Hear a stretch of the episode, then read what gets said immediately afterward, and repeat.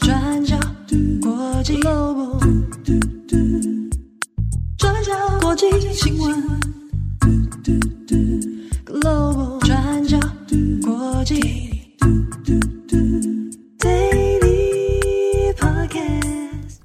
Hello，大家好，欢迎收听 UDN Global 转角国际 Daily Podcast 新闻，我是编辑七号，我是编辑慧仪。今天是二零二三年九月二十五号，星期一。好，啊，突然笑出来，对不起。干嘛笑成这样？啊、没有没有没有，我只想说哦，因为我我好像很少在星期一出现了，大部分是木仪跟慧仪嘛。啊、今天我要先想念吗？啊，想要每天录 daily 吗？你要问听友啦，问听友，搞不好听友比较想听木仪啊。不是，我要跟大家在这边说，上个礼拜五我不是借由我的生日啊，然后请大家来。这个评分留言吗？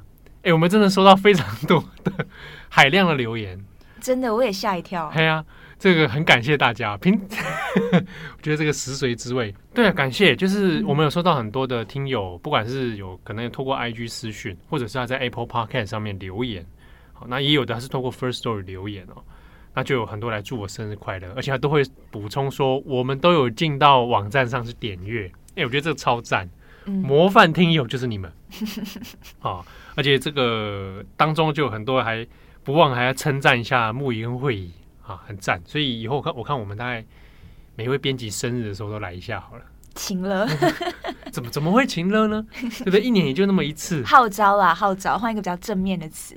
对，大家要养成习惯，常常点阅。对，常常点阅，然后常常来五颗星留言。对对。那我看到一个留言说。觉得是不是讲话好像有点慢？他都要用五一点五倍速听，好，是不是讲话太慢了？会不会是念稿子呢？啊，跟这位听友讲，我们讲话这么慢，就是让你加速用的啦，好不好？因为讲太快了，你要放慢也麻烦啊啊！有的人没配速不一样嘛，好吧？我讲太快，这好像也不太好。好。那总之呢，感谢听友非常热情的来留言，哦，这个是对我来说是最好的生日礼物。嗯、我的人生已经基本上跟这工作绑在一起了。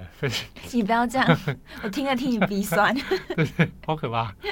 好，今天二十五号的 Daily Podcast 新闻，我们要来谈两则，一个会先谈一下科索沃，第二个我们来追踪一下乌克兰。好，我们先来看科索沃。在九月二十四号，大约有三十名的武装分子就闯进了科索沃北部的一家修道院，那跟科索沃的警察对峙，最后造成三名武装分子和一名警察死亡。那这一起武装冲突呢，也再次加剧了科索沃和塞尔维亚之间的冲突。那我们等一下呢，会稍微解释。那一刚开始，我们先整理已知的冲突状况给大家。那根据报道，在当地的凌晨时间，大概就有三十名的塞尔维亚武装分子闯入了科索沃北部的修道院，跟警察对峙，并且埋伏射击警察。那其他神职人员当时候是躲在修道院里面。那最后呢，也是在当地晚上时间对峙结束了。那最后是导致三名武装分子跟一名警察死亡。那其中六名武装分子被逮捕。那至于其他的武装分子，似乎是已经逃走，但是目前还不清楚去向。那这大概呢是事件的经过。那整起武装行动现在是还有一些细节需要理清的，那包括这一群武装分子是谁，那闯入修道院的动机又是什么等等。那现在呢是还在调查当中。那不过，在细节还没有完全理清之前，科索沃跟塞尔维亚政府呢就已经相互指控对方了。那科索沃的总理库提就有指出，这根本是一场恐怖主义行为。那犯案者呢，就是由塞尔维亚政府支持的军队。那塞尔维亚的总统武契奇也有回应，他就说，这起武装冲突造成警察殉职，绝对是要受到谴责的。那但是武契奇就说，这个事件会发生，那就是因为科索沃不愿意给予这些在科索沃北部的塞尔维亚人自治权利，那才会发生这样子的一个武装冲突事件。他就说是科索沃总理，他才是混乱的制造者。好，那么说到这边，我们来简单解释一下科索沃和塞尔维亚的历史背景，那以及这次冲突发生地点科索沃北部的人口组成。那这样呢，大家就可以稍微理解当中的脉络。那科索沃跟塞尔维亚是位于巴尔干半岛。那在二零零八年，科索沃就宣布独立，脱离塞尔维亚。那当时候呢，承认科索沃的国家包括美国、加拿大。英国、法国、德国和土耳其等等。那不过呢，对塞尔维亚来说，科索沃就是塞尔维亚的一部分，所以他就不愿意承认科索沃是独立的国家。而且呢，也是在塞尔维亚跟他的盟友，包括中国、俄罗斯的反对之下，那科索沃至今也还不是联合国的成员。所以过去十多年来，可以看到科索沃跟塞尔维亚就这样一直处于紧张的关系。那包括族群关系也是如此。那在科索沃呢，人口大概只有一百八十七万，那百分之九十的居民都是阿尔巴尼亚人。那塞尔维亚人呢，只占很少数。但是呢，这些只占很少数的塞尔维亚人，大部分都是定居在科索沃的北部。那这些塞尔维亚人也是拒绝承认，科索沃是独立的国家，心向塞尔维亚。所以长期以来，他们也是不断要求科索沃政府可以赋予他们自治权利。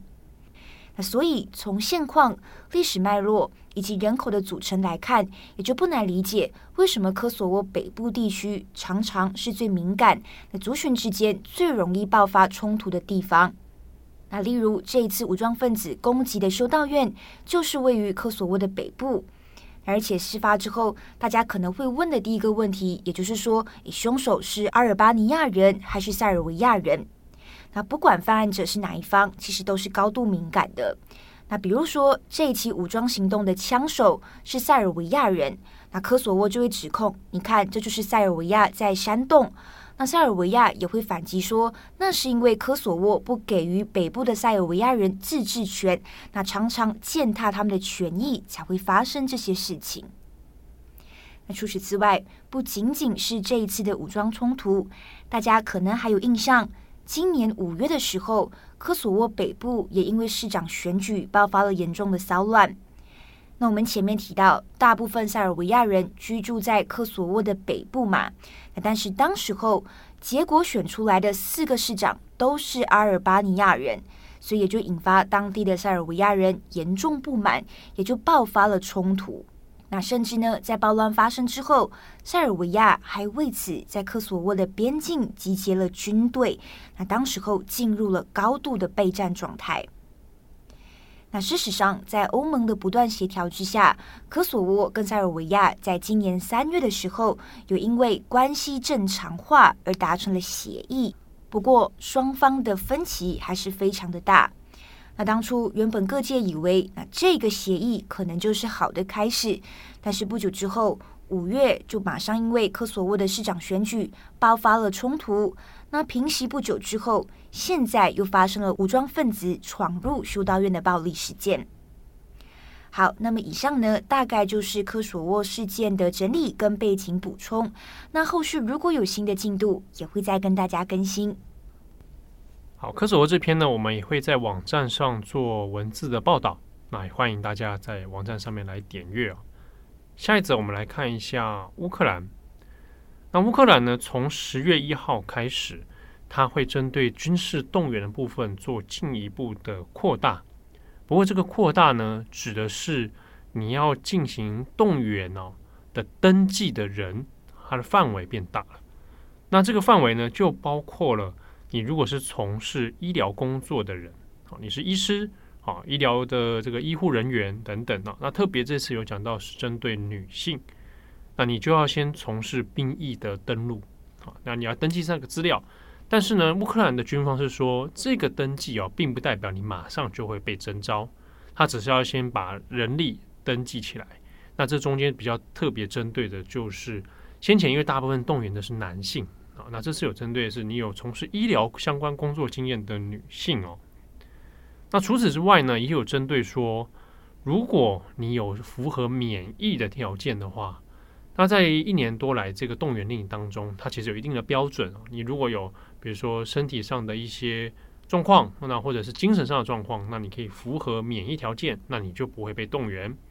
但是呢，它现在这个免疫的条件要把它做得更严格哦，它的筛选机制要把它限缩了。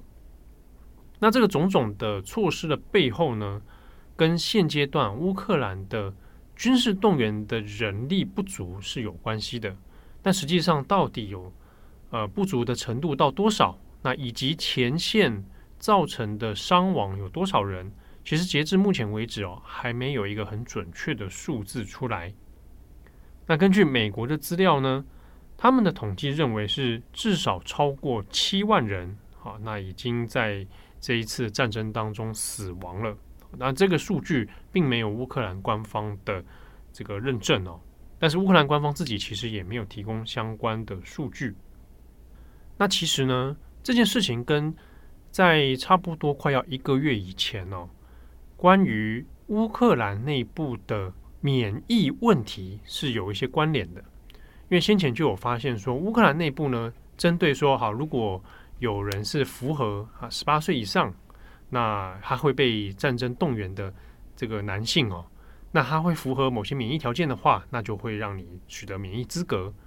但发现呢，有一些在做检查的医护人员或者是相关单位哦，有收受贿赂的问题。换句话说，在根据乌克兰内部自己的调查里面说，有些人可能为了逃避被动员到前线去或者被征召，所以想办法去弄了一个免疫的证明出来。那这过程里面，他可能就使用贿赂的方式，好或等等。那我们也大概还记得哦，在去年战争爆发以后，其实乌克兰国内的成年男性是被限制出境的啊，你不可以随便就哎跑出去啊。那当然这是一部分是为了战争动员的需求，但是呢，还是发生有一些人哦，取得一些民意的状态之下，就离开了乌克兰境内。那根据乌克兰政府自己的说法，是这中间的确出现了一些结构性腐败的问题。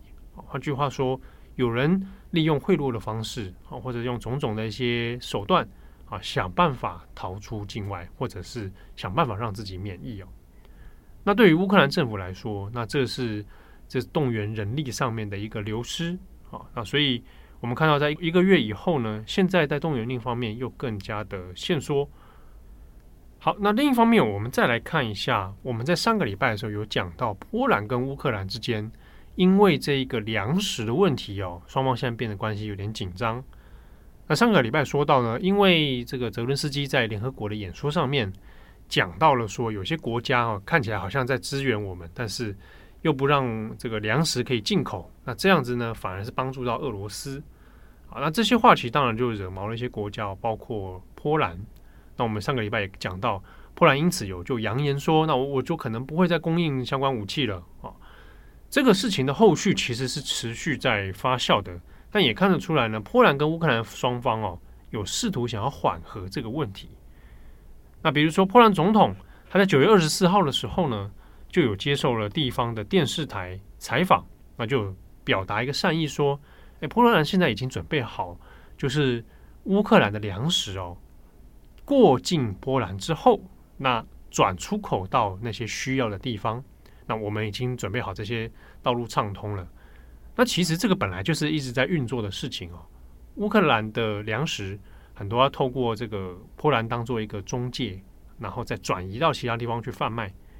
那波兰现在这个时机点就是再一次冒出来说：“哎，这个事情就准备好了，就乌克兰不用担心。”那还不忘强调说：“其实啊，乌克兰这些粮食哦，可以去帮助到那些真正需要的国家。”那言下之意是说，波兰其实不需要。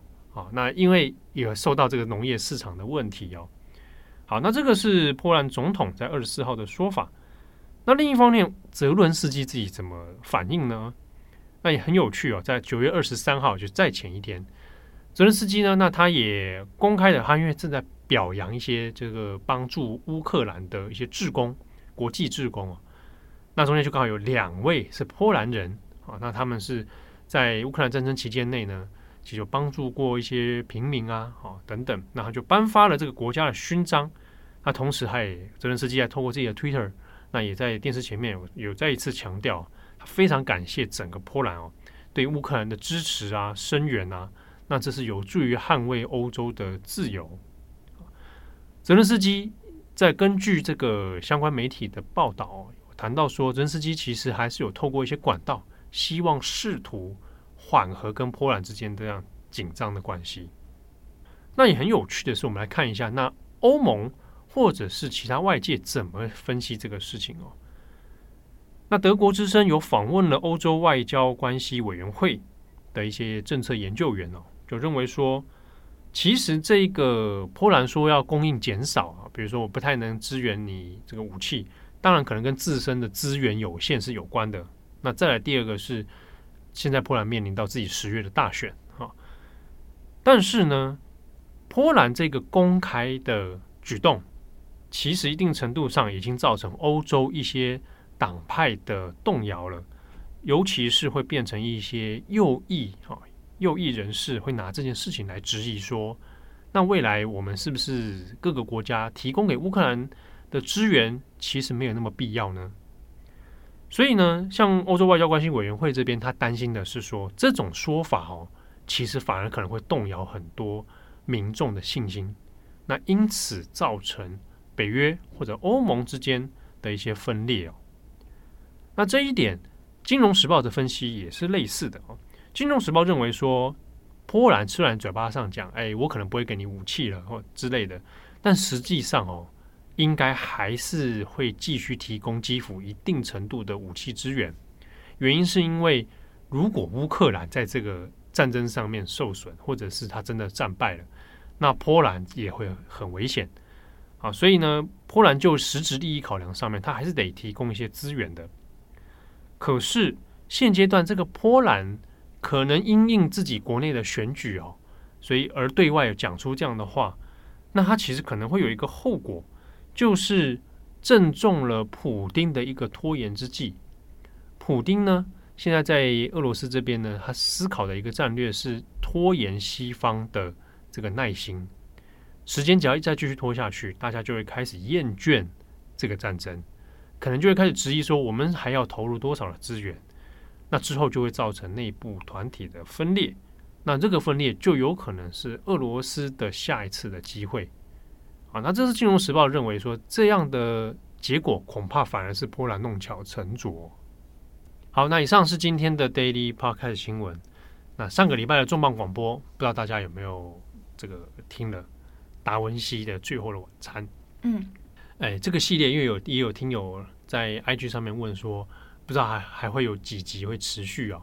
来跟大家透露，我们其实在这一季里面设定是十集啦，现在是第二集，所以还有八集，大概今年都还做不完吧。这一系列跟转角游乐器都蛮受欢迎的，我觉得算是蛮新颖的题材。哦，是是，你也这么觉得吗？对啊。哦，那我听了我就安心了，自己在做这边做，不会觉得 你说怀疑自己吗？不会怀疑自己啊？不会啊，我觉得是蛮有趣的。你会怕画风疲变啊？因为在市面上确实比较少，就是 podcast 的节目在探讨类似这两个层面啦，哦、比较少，也不是说完全没有。对对对，对，对，对，对，对我其实也蛮好奇大家的想法，因为跟转角 podcast 的原本内容的设定有一点差别。我们大部分还是依照时事新闻议题嘛。对。但是这个比较没有那么时事感，很多是针对文化，或者是你看像针对艺术的部分。那我看起来，大家读者的反应还不错。我觉得事实的穿插可能也蛮好的，因为有时候大家可能会觉得，你知道时事疲乏，是就是就是《金融时报》讲大家对这个疲倦的，对，会时事疲乏，因为我会听一些你知道可能比较不一样的题材吧。对，嗯、啊，对，这个其实也是符合我们转角国际的理念了，就是。观看国际新闻可以有很多种角度啊，不是都只有那些政治经济啊啊那些那些国际领袖啊。你说点线面吗？啊、点线面那个我已经把它删掉了。听友就是想说你在说什么？转角刚开战的时候说什么？我们要做国际新闻的一扇窗，对，然后要从国际新闻的点拉出一条线，线然后构成一对面。这些话不是我们写的，谁写的我就不想说了。他已经消失了是是，他已经消失了。对对对，我已经把这个删掉了。黑历史，写那么多冠冕堂皇的话，好，所以如果还没有听中广广播的听友，也欢迎大家来这个收听哦。嗯，然后上个礼拜我们也有做了一个跟黄哲汉的一个插播，对，谈到他去立陶宛的一些经验啊，那个很精彩，我还是请大家可以有空的话，真的去听一下那一集，因为他谈的是立陶宛为什么支持台湾。好，他有很多第一手，其实在新闻上没看到的资讯。好，那这个相当有趣的，大家可以看。那网站上面我们也做了文字补充版，好，大家也可以跟着一起来收看。那黄泽汉的转角游乐器，可能这个礼拜也会更新啦。哎，他会谈比较稍相对要严肃一点的啊，可能会谈到游戏与战争的问题。哦，对，就是因为之前在 Daily 上面有跟大家分享过乌军在前线的这个手游嘛，对，玩手游嘛。嗯，我们也想刚好联想到关于战争跟游戏之间，其实有一些蛮。微妙的关联啊，有这个这个礼拜想跟大家来讨论看看。好，那祝福大家有美好的一天喽！我是编辑七号，我是编辑慧仪，我们下次见，拜拜，拜拜。